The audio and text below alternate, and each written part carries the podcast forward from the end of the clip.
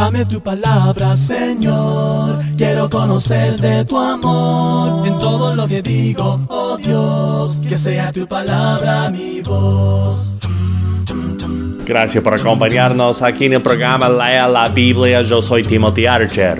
Y yo soy Bruno Valle desde Tegucigalpa, Honduras, acompañando a Timothy Archer en la misión de la predicación de la palabra. Sí, seguimos en esta jornada de, de bueno, estar juntos, de, de, hacer campaña en la Iglesia de Cristo acá en Tegucigalpa. Y bueno, seguimos estudiando Segunda Crónica, ¿no?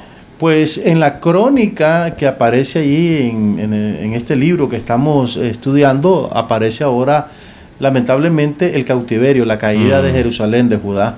Mm. Y es lamentable la verdad, pero eh, cuando uno lee, por ejemplo, el Salmo 137, eh, eso le causa a uno una profunda tristeza por ver la manera sí, en cómo ¿no? se expresa el salmista en ese poema. Sí. Un versículo dice así, junto a los ríos de Babilonia nos sentábamos y llorábamos al acordarnos de Sión lamentablemente, mm. aunque fueron advertidos, cayeron en la cautividad por, por, causa de la idolatría, por causa del pecado, y ahora ya estando en Babilonia, eh, simplemente podían acordarse nada más. Ya estaban en un punto sin retorno. Mm. No podían volver, estaban cautivos y ahora había que estar en esa condición. Lamentablemente, como dice el salmista, estando en Babilonia solo podían recordar su país, teniendo el deseo de volver a sus casas y a su entorno, a su vecindario, sus amigos y todas sus costumbres.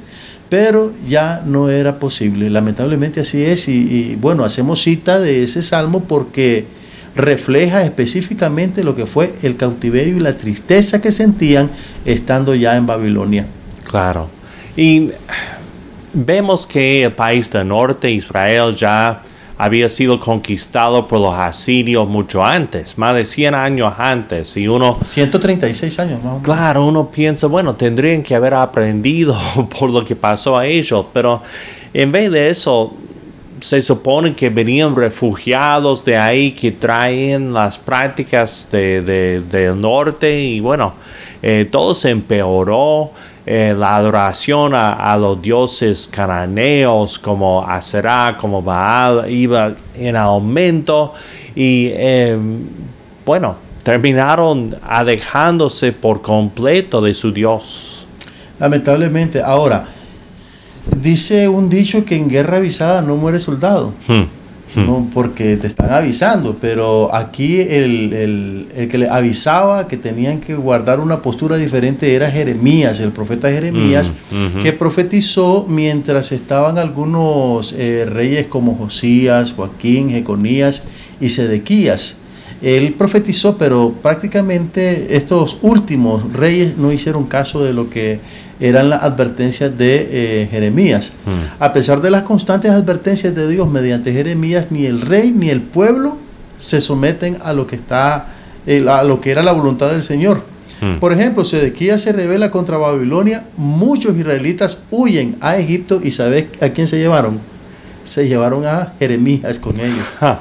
Lamentablemente esto fue así en el 586, es claro. en el mismo año en que fueron llevados cautivos y ese año también muere el profeta Jeremías. Mm. Pero él estuvo advirtiendo de parte de Dios pues que ellos debían guardar una postura de sumisión incluso uh -huh, ante los babilonios uh -huh, uh -huh. y no lo hicieron. Y, y, y le acusaron de, de traidor. No, bueno, por... pero pongámonos a pensar de que en un contexto como ese bueno, era sí, menos. Sí.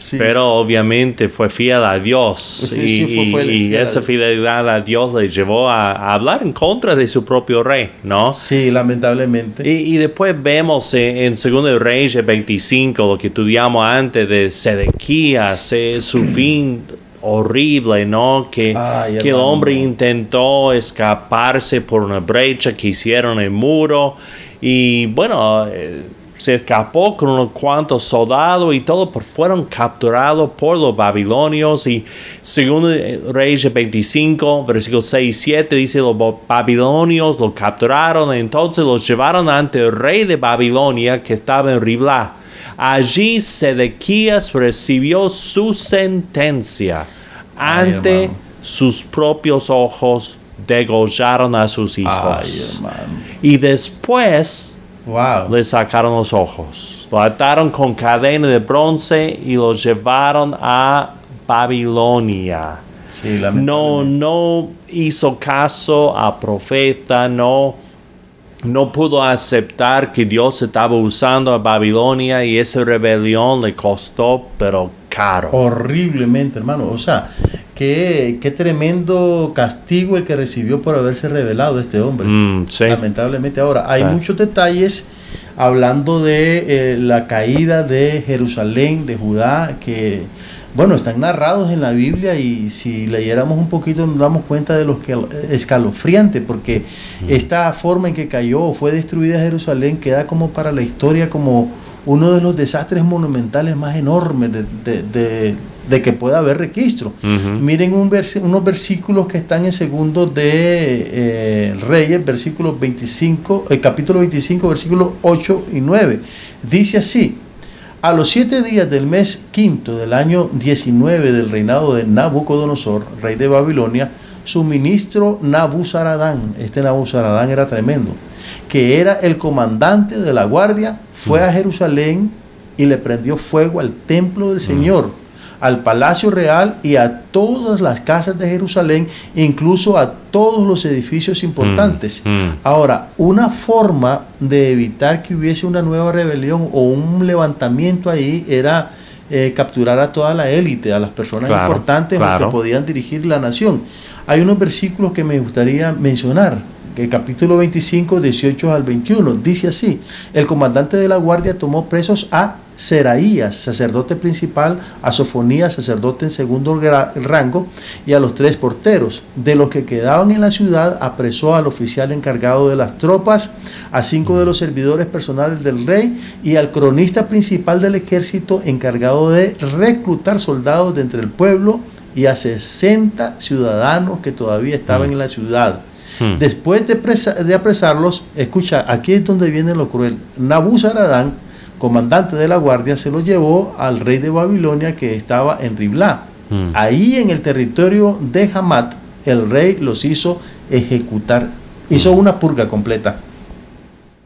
Terrible, terrible. Eh, cuando vemos lo que el ser humano puede hacer con su padre, ¿sí?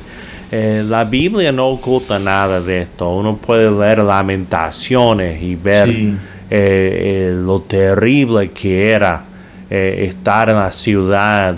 Eh, uno puede eh, leer los profetas, leer los relatos del cautiverio, del tiempo que tuvieron de, 70 años en Babilonia y Persa, Persia, estando lejos de, su país. Y bueno, cuando tratamos de imaginar lo que sentían, podemos verlo bien leyendo el Salmo 137 que mencionó antes eh, Bruno, eh, dice allí los que nos tenían cautivos nos pedían que entonáramos canciones.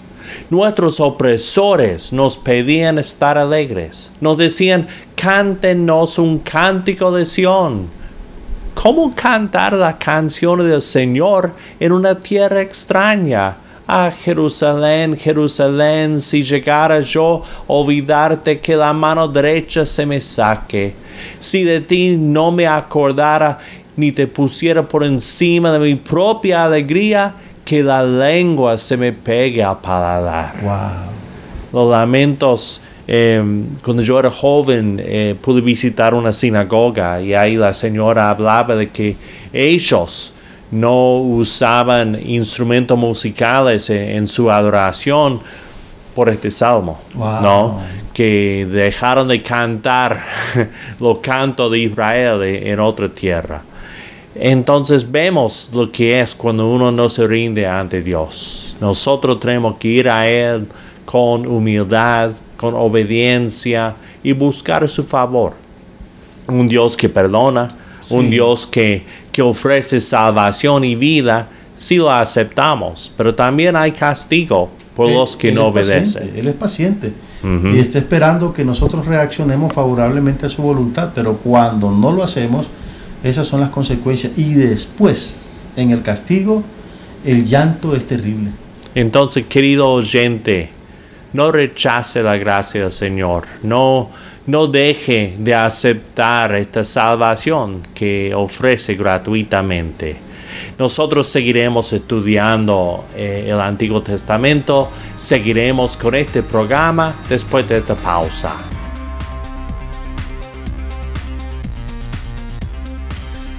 Estos son los babilonios en 60 segundos, desde la Torre de Babel en Génesis hasta el uso del término Babilonia en Apocalipsis, los babilonios dejaron su marca en la historia bíblica. Bajo el rey Hammurabi, los babilonios llegaron a dominar toda la zona del Golfo Pérsico. Babilonia volvió a poder bajo el rey Nabopolassar, un caldeo que llegó al trono de Babilonia. Este rey venció a los asirios, capturando la ciudad capital Nínive en el año 612 antes de Cristo. Siete años después, su hijo Nabucodonosor lo sucedió como rey. Después de una victoria importante contra los egipcios, Nabucodonosor atacó Judá, llevó muchos cautivos y eventualmente destruyó la ciudad con su templo. Babilonia llegó a ser símbolo de los que se oponen a Dios. El Nuevo Testamento aplica el nombre Babilonia a la ciudad de Roma. Son los babilonios en 60 segundos. Crea en mí un limpio corazón. Quiero servirte, renueva mi fe, dame poder para seguir. Cúbreme en la sombra de tu amor, tu justicia somos Señor. Si morimos al mal, viviendo por ti, renaceré para vivir en tu amor.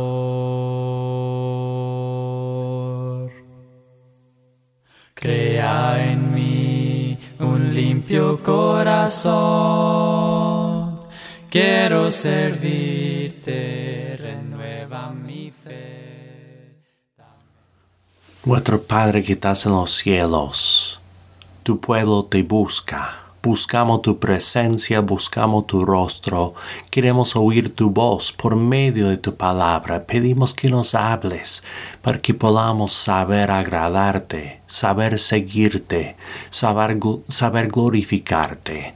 Pedimos todo esto en el nombre de Jesús. Amén.